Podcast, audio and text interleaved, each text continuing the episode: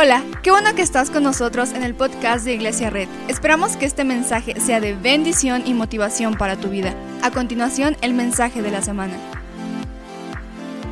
Hoy quiero empezar una nueva serie que se encuentra en Mateo 7 y, me, encanta me encantó la respuesta que tuvimos de todos porque muchos me dijeron, qué increíble, ya nos hacía falta una nueva serie. Entonces hoy voy a empezar con una nueva serie que se llama Antes que el mundo se acabe. Entonces, repítelo ahí conmigo, la serie se llama Antes que el mundo se acabe y es muy probable que esta serie sea una de las series más largas que hayamos tenido en la casa. Entonces quiero que invitarte a que te conectes toda esta temporada, te conectes todos estos días para que juntos podamos ir viendo lo que el Señor quiere hacer con nosotros. Y quiero que vayamos a Mateo 7, 26. Y vamos a empezar esta nueva serie antes que el mundo se acabe con un versículo que se encuentra en Mateo 7, 26, que dice así, te lo van a poner aquí abajo. Mateo 7, 26 dice, pero todo el que me oye estas palabras y no las pone en práctica es como un hombre insensato que construyó su casa sobre la arena. Cayeron las lluvias, crecieron los ríos, soplaron los vientos y azotaron aquella casa. Esta se derrumbó y fue grande su ruina. Quiero que pongamos un poquito de atención a lo que está sucediendo aquí. Lo que estamos viendo es Mateo, Mateo 7. Mateo 7 empieza no en solamente Mateo 7, sino Mateo 7 tiene un, trasfondo desde Mateo 5. Mateo 5 es lo que, lo que conocemos como el sermón del monte. Cuando Jesús de repente la Biblia dice en Mateo 5 que de repente Jesús ve multitudes y se sube al monte a predicar. Es uno de los sermones más completos de Jesús. En este sermón podemos ver a Jesús en su máximo esplendor, podemos ver a Jesús en su máxima capacidad eh, de, de, poder, máxima capacidad de oratoria. Entonces, Jesús tiene este llamado Sermón del Monte que va de Mateo 5 a Mateo 7 y termina con este versículo que acabamos de hablar. Y siempre leemos estas historias, Mateo 5, Mateo 6, Mateo 7, como historias distintas y como historias separadas. Pero debemos entender Mateo 7 como la ocasión cuando Jesús se dirigió hacia las multitudes en el llamado Sermón del Monte. Quiero que vayamos a Mateo 5, 1. Porque en Mateo 5.1 es donde empieza esto, que termina en Mateo 7, lo que acabamos de leer. Y ahorita vas a entender por qué la serie se llama Antes que el mundo se acabe. Entonces Mateo 5.1 dice, cuando vio a las multitudes, voltea con él y dile, cuando vio a las multitudes, subió a la ladera de una montaña y se sentó. Sus discípulos se le acercaron y tomando él la palabra comenzó a enseñarles diciendo, me encanta esta historia porque la Biblia nos narra que hay multitudes. Cuando la Biblia usa la palabra multitudes, se refiere a que había no solo una gran cantidad de gente, sino había una gran variedad de gente. Entonces, quiero que te pongas a pensar en el tipo de, audiencia y en el tipo de público que está escuchando a Jesús. De repente Jesús se da cuenta que mucha gente lo viene siguiendo, que mucha gente viene detrás de él y dice, hey, es momento de establecer uno de los pilares más fuertes de la fe cristiana, el sermón del monte. Entonces quiero que veas multitudes como la forma en cómo estaba dividido todo el público de Jesús. Yo me imagino que había judíos religiosos, ¿verdad? Judíos que conocían, que guardaban el Torah y las reglas hebreas. También había galileos que, probablemente se la pasaban en la sinagoga siguiéndolo. También había judíos no practicantes, ¿verdad? Como muchos de nosotros que, decimos creo en Dios, pero no practico mucho ir a la iglesia. Había judíos desconvertidos. Y, también la Biblia dice que había griegos, griegos eh, de la Decápolis, amantes del arte, la filosofía y el atletismo. Había romanos, romanos sobre todo aquellos romanos opresores que tenían control de, de, este pueblo. Y entonces la multitud es variada. Tenemos judíos practicantes, judíos que conocían la Biblia, galileos que iban a la sinagoga, griegos con su gran capacidad de atletismo, teníamos romanos, soldados romanos que eran opresores de este pueblo de Israel. Entonces Jesús se da cuenta que lo que tiene ante sus ojos es una de las multitudes más variadas que va a tener en toda su vida. Y lo que Jesús hace es dar un sermón que se llama Sermón del Monte, que constituye uno de los sermones más completos en la historia que está narrada de Jesús en los cuatro evangelios. Pero es importante entender por qué Jesús usa este sermón.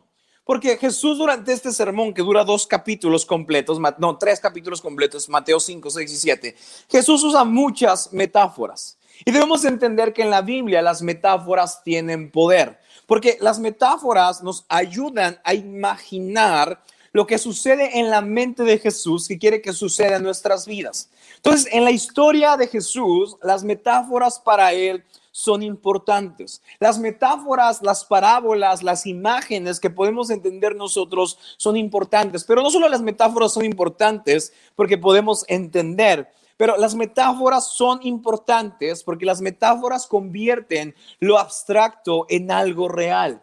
Cuando tú entiendes y, ves una parábola y entiendes el reino de los cielos es esta casa que se construye, que si se construye bien será un refugio y, después lees, pero el que no lo hace construirá una casa que no será refugio, vas comenzando a entender que lo abstracto se vuelve real porque todos tienen en casa, todos sabían, usa Dios, Jesús usa parábolas con monedas, porque todos conocían las monedas, Jesús usa parábolas con sembradíos, porque todos conocían los sembradíos. Entonces, las metáforas eran uno de los superpoderes de Jesús. Jesús usaba las metáforas para poderle dar a entender a la gente lo correcto, porque las metáforas hacen que nuestra imaginación pueda convertir conceptos abstractos en conceptos reales. Pero no solo Jesús es un, maestro de las metáforas, también los profetas, Isaías, Jeremías, Daniel, muchos profetas son amantes de las metáforas, porque las metáforas correctas nos ayudan a entender correctamente la visión de Jesús. Cuando nosotros entendemos las metáforas correctas, podemos entender la visión que Jesús tenía para ese momento. El problema de las metáforas es que cuando usamos metáforas que son incorrectas, crean falsas expectativas. Quiero decirte esto, eh, eh, metáforas correctas crean una visión correcta, pero metáforas incorrectas crean falsas expectativas. Malas metáforas nos ponen en malas expectativas. Entonces, este, este sermón tiene tantas metáforas que inicia con ocho dichos que se llaman las bienaventuranzas, que son ocho dichos en donde Jesús planta con metáforas lo que es el reino de los cielos. Entonces quiero que veas el Sermón del Monte como la metáfora del sueño de Jesús, de lo que iba a ser su iglesia. Entonces Jesús tiene el sueño de plantar su iglesia y se da cuenta que en su alrededor y en su público hay mucha gente, mucho público que puede extender su mensaje a todos lados. Entonces dice, tengo un sueño de tener una iglesia. Este es mi sueño. Entonces Jesús comienza a usar metáforas y en todo el Sermón del Monte usa metáforas. Y, siempre que hablamos de la iglesia, entendemos la iglesia por metáforas, ¿verdad? Nos dicen que la iglesia es un cuerpo, nos enseñan que la iglesia es una novia, que la iglesia es una ciudad, que la iglesia es un templo, un viñedo, nos enseñan que, que, la iglesia es un ejército, ¿verdad? Y, y, estamos obsesionados con este tipo de metáforas, más con la metáfora del ejército, ¿verdad? Nos encanta pensar que somos la milicia de Dios, nos encanta pensar que somos una cruzada que va a convertir gente a todos lados nos encanta pensar que tenemos que ser una, una, una, una fuerza militarizada que marcha por toda la ciudad conquistando cosas, porque nos encanta este triunfalismo. Pero si tú estudias lo que Jesús marca como el sueño de su iglesia, debemos entender correctamente las metáforas para que podamos entender cuál era la iglesia que soñaba con la que soñaba Jesús. Y la iglesia con la que soñaba Jesús no era una iglesia que estaba marcada por el entusiasmo y por el triunfalismo, por, por ser un ejército o hacer una cruzada, sino Jesús estaba completamente en contra de ver la iglesia como una metáfora incorrecta. Porque cuando las metáforas son incorrectas, posicionan a la iglesia en una postura de nosotros contra ellos. Muchos años, muchos pastores, muchas iglesias nos han enseñado que los cristianos somos este pequeño de pueblo, este pequeña gente de pueblo escogido que está contra ellos. ¿verdad? Y usamos lenguaje como conquistar, usamos lenguaje como convertir, usamos lenguaje como necesitas hacer esto, porque creemos que tenemos no es, es nuestra obligación crear una iglesia que sea nosotros contra ellos, nosotros contra ellos. Y, y, pastores y líderes nos hablan de conquistar, de pelear, de alcanzar ciudades, porque somos nosotros contra ellos. Y aunque esta metáfora ha sido usada por toda la historia de la Biblia, hoy creo, creo, que antes de que el mundo se acabe, debemos comenzar a ver la iglesia como Jesús la soñó. Debemos comenzar a ver la iglesia como Jesús la pensó, no como una metáfora de triunfalismo, sino como una metáfora que está en las bienaventuranzas Mateo 5. Entonces, las metáforas nos, que nos colocan en una posición nosotros contra ellos son metáforas que llevarán la iglesia a una posición de triunfalismo. Cuando tú estudias las bienaventuranzas, tú entiendes que la historia y el sueño de Jesús para su iglesia nunca es un ellos, un nosotros contra ellos. Siempre es algo totalmente distinto. Y para terminar su sermón del monte, Jesús habla de tres cosas habla de dos caminos, angosto y ancho. Habla de dos árboles, uno que da buen fruto y uno que da mal fruto. Pero al final termina con Mateo 7:26, que habla de dos casas. Una casa que fue construida sobre lo bueno, que aguantará los problemas, que aguantará las situaciones complicadas, y una casa que no fue construida en eso. Entonces, el sermón del monte no son pequeños tweets de Jesús, no son pequeñas eh, cuestiones de propaganda de Jesús. El sermón del monte es uno de los sermones más estructurados que Jesús tiene a lo largo de la Biblia, porque Jesús marca en Mateo 5 el fundamento de su iglesia y marca que su iglesia debe ser una casa construida sobre la roca que cuando viene lluvia es un refugio, cuando viene tormenta es un refugio, cuando viene problemas es un refugio. Entonces Jesús sella su visión de iglesia no como una armada, no como un ejército, no como una cruzada, sino Jesús sella el sermón del monte con la visión de una iglesia que se convierte en una casa segura. Mientras que nosotros estamos obsesionados en un mundo nosotros contra ellos, Jesús pinta un mundo de ellos viniendo a nosotros. Entonces, y si antes que el mundo se acabe en esas temporadas que estamos viendo, comenzamos a resetear la iglesia, comenzamos a vivir la iglesia no como un pastor la soñó, no como una armada que tiene que conquistar pueblos, y si hoy comenzamos a ver la iglesia antes que el mundo se acabe, como Jesús la soñó, como un refugio de paz y esperanza. Jesús sella su visión de iglesia con la frase, ven a la iglesia y encuentra un refugio. Pero a veces tenemos que ver, tendemos a ver la iglesia como esta armada que entrega panfletos, ¿verdad, pastor? Vamos a entregar, eh, vamos a balasear con panfletos todo el pueblo, que todo el mundo se entere que Jesús es rey. Está bien y entiendo la metáfora, pero Jesús sella el sueño de su iglesia diciendo que su iglesia tiene que ser un refugio. Y si nuestro evangelismo, antes de que el mundo se acabe, deja de lanzar balas de panfletos y regala sombrillas que cubren. Y si hoy nuestras iglesias dejan de ser este nosotros contra ellos y comenzamos a hacer, hey, ellos vengan a nosotros porque nosotros tenemos algo distinto. Y si hoy cumplimos el sueño de Jesús de ver una iglesia que trae a gente a espacios seguros.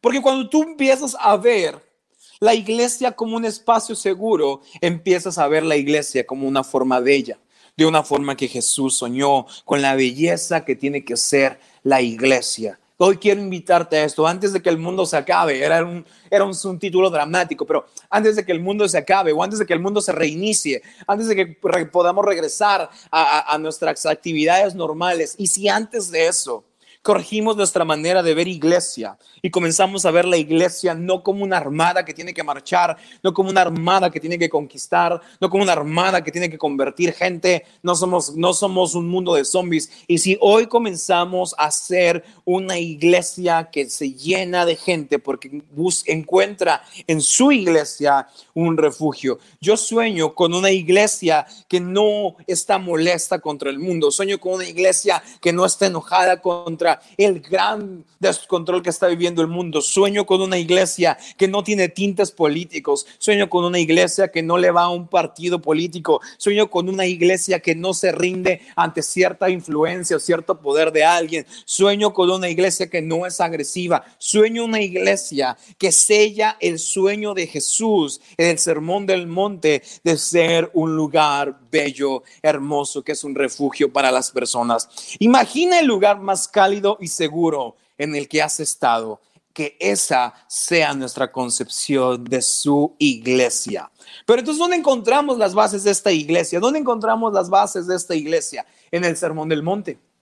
Jesús en su máximo esplendor, Jesús completo y radiante, hilando una idea tras otra, una idea tras otra de verdad, de justicia, de esperanza. No es propaganda política, sino es un sermón coherente donde una idea divina fluye del cielo para, llenar todas las multitudes que hay ahí. Y empieza con una obra maestra de ocho frases que describen el reino de Dios y quiénes serán los bendecidos con su llegada. Y Mateo 5.1 dice, cuando vio a las multitudes, subió a la ladera a la montaña y se sentó.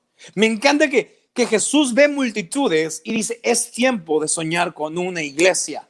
Es tiempo de ver una iglesia y ve que hay griegos, romanos, judíos, cristianos, no cristianos, anticristianos, hay ateos, hay, gente de todas las corrientes, hay griegos, hay árabes, hay hebreos, hay gente deportista, hay gente no deportista, hay gente política, hay no políticos, hay soldados, hay esclavos y de repente dice, hey, todos vamos a soñar con una iglesia que quiero que sea la iglesia del futuro, hoy marcada en el presente. Y dice el 2, y tomando él la palabra, comenzó a enseñarles diciendo, dichosos los pobres en espíritu, porque el reino de los cielos les pertenece. Entonces, en este momento Jesús va a presentar qué es el reino de los cielos y para quién es.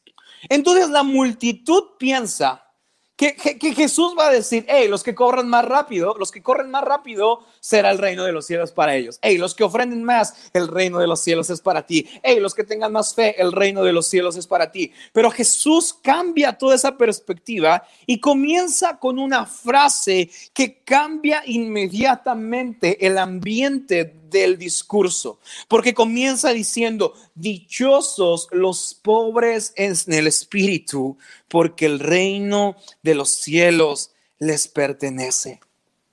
Entonces, la iglesia que Jesús sueña tiene ocho pilares y el primero es este, que benditos y dichosos los pobres en espíritu, porque el reino de los, de los cielos les pertenece.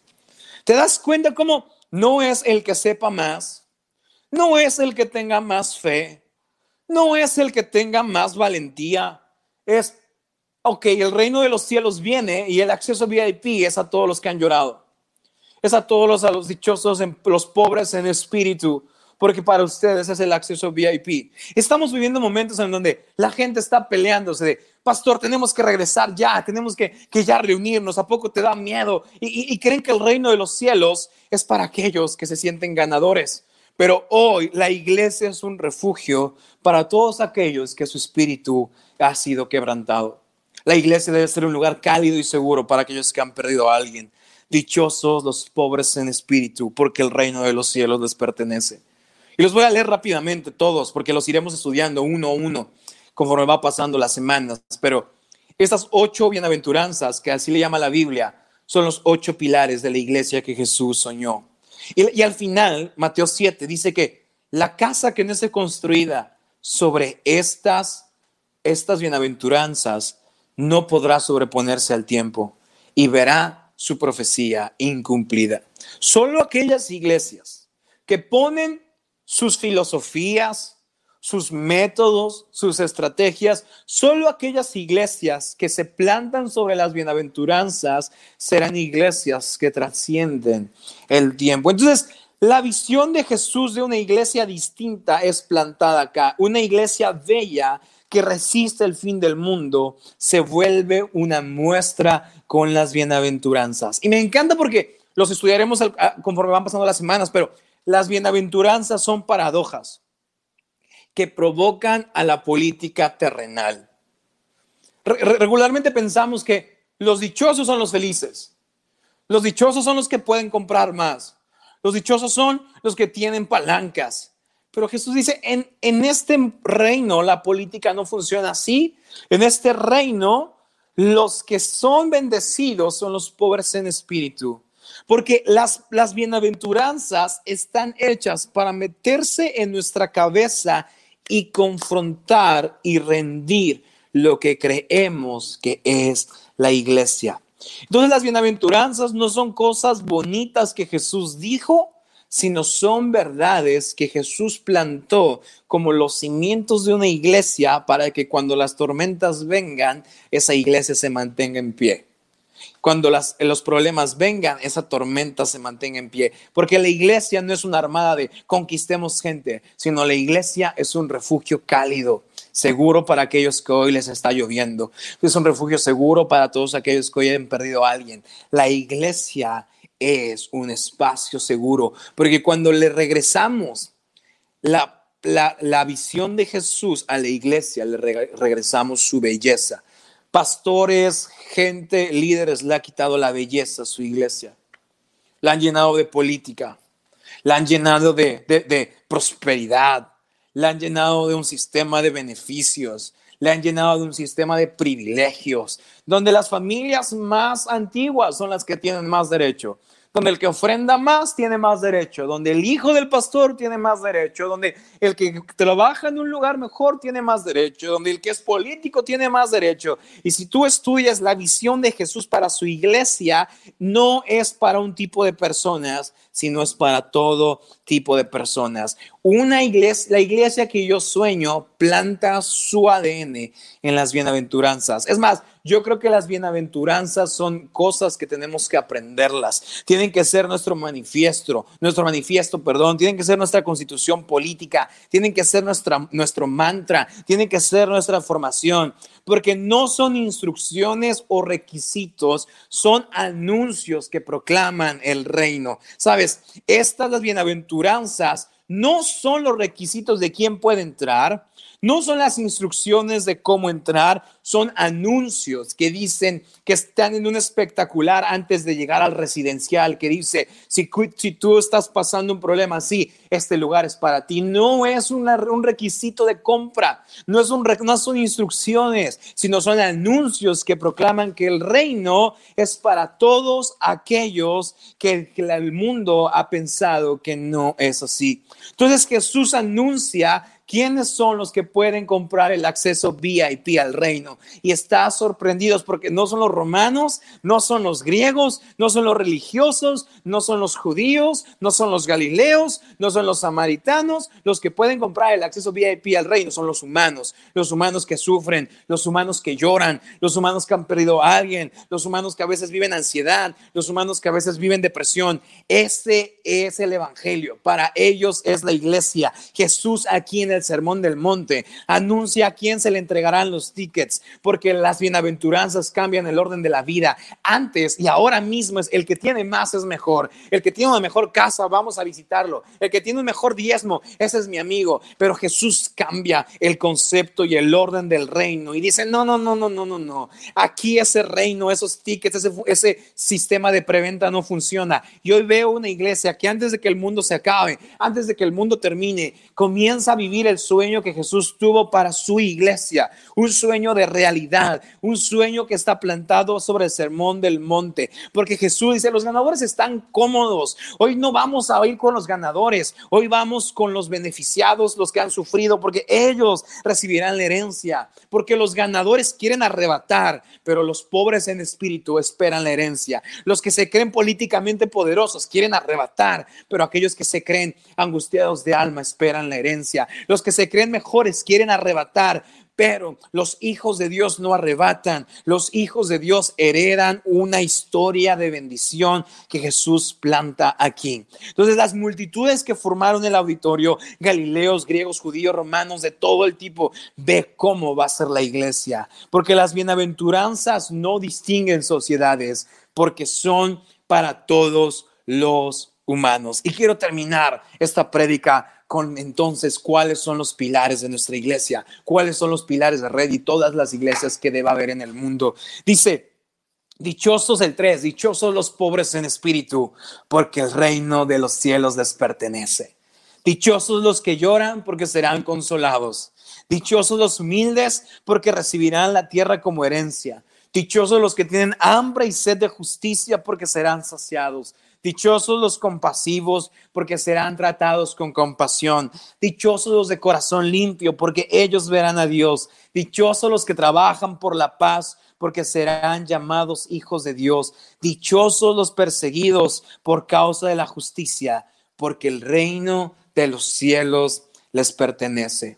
Yo veo hoy una iglesia que antes de que el mundo se acabe, cumple el sueño de Jesús de venderle el ticket de entrada al reino de los cielos a gente así, a humanos que han sufrido, que le han pasado mal, que han pasado problemas, que han pasado situaciones, pero que aún así en nuestro corazón sabemos que Dios está con nosotros. Iglesia, antes que el mundo se acabe, vamos a construir la iglesia que Jesús soñó la iglesia que Jesús pensó, la iglesia que Jesús imaginó. No importa quiénes son nuestras multitudes, no tenemos que hacer una cruzada de evangelismo, no tenemos que hacer un equipo militarizado que ataca, ataca, ataca. Hoy somos un refugio que planta en el centro de Tlaxcala un refugio y le dice a todos, hey, vengan, todos son bienvenidos. Has llorado, eres bienvenido. Has sufrido, eres bienvenido. Has perdido a alguien, eres bienvenido. Pero no soy tan conocedor de la Biblia, no importa.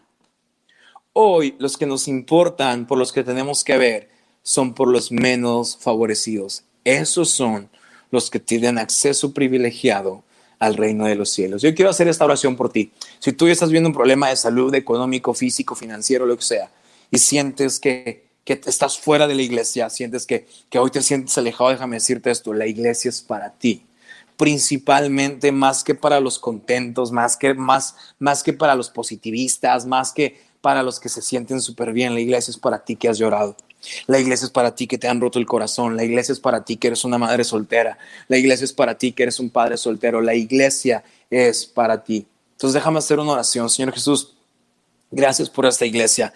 Gracias por la gente que hay el día de hoy en este lugar. Gracias, Señor, porque tú pones eh, eh, a cada persona que hoy está en sus salas, eh, en cualquier parte del país, Señor. Te pido que tú tomes el control de sus vidas y que puedan, Señor, entender y que podamos construir la iglesia que tú has soñado. Gracias, Señor Jesús, porque antes de que el mundo se acabe, queremos construir la iglesia que tú soñaste. Antes de que todo esto termine, queremos construir la iglesia que tú soñaste. Antes de que este mundo se acabe, cuando vengas a buscar tu iglesia, puedas encontrar una iglesia que tú soñaste, la que tú esperas, la que tú plantaste. En el nombre de Jesús. Y todos decimos amén y amén. Iglesia, antes de que el mundo se acabe, vamos a construir la iglesia que Jesús soñó. No la iglesia que un pastor soñó, no la iglesia que un apóstol soñó, no la iglesia que una corriente soñó. Vamos a construir la iglesia que Jesús puso en el corazón de esa multitud. Una iglesia que es un espacio seguro, que cuando vienen las tormentas se mantiene en pie, porque puso sus pilares en las bienaventuranzas que Dios tiene para los menos favorecidos. Muchas gracias iglesia, nos vemos la próxima semana, los dejo con el equipo de alabanza, que nos bendigan con una, con una alabanza. Nos vemos midweek, próximo sábado, Arena Red. Muchas gracias, nos vemos pronto, bye. Muchas gracias por acompañarnos. Subimos contenido semanalmente, así que suscríbete y síguenos en redes sociales. Te dejamos los links en la descripción. Nos encanta pasar tiempo contigo, así que si estás en Tlaxcala no olvides visitarnos este domingo.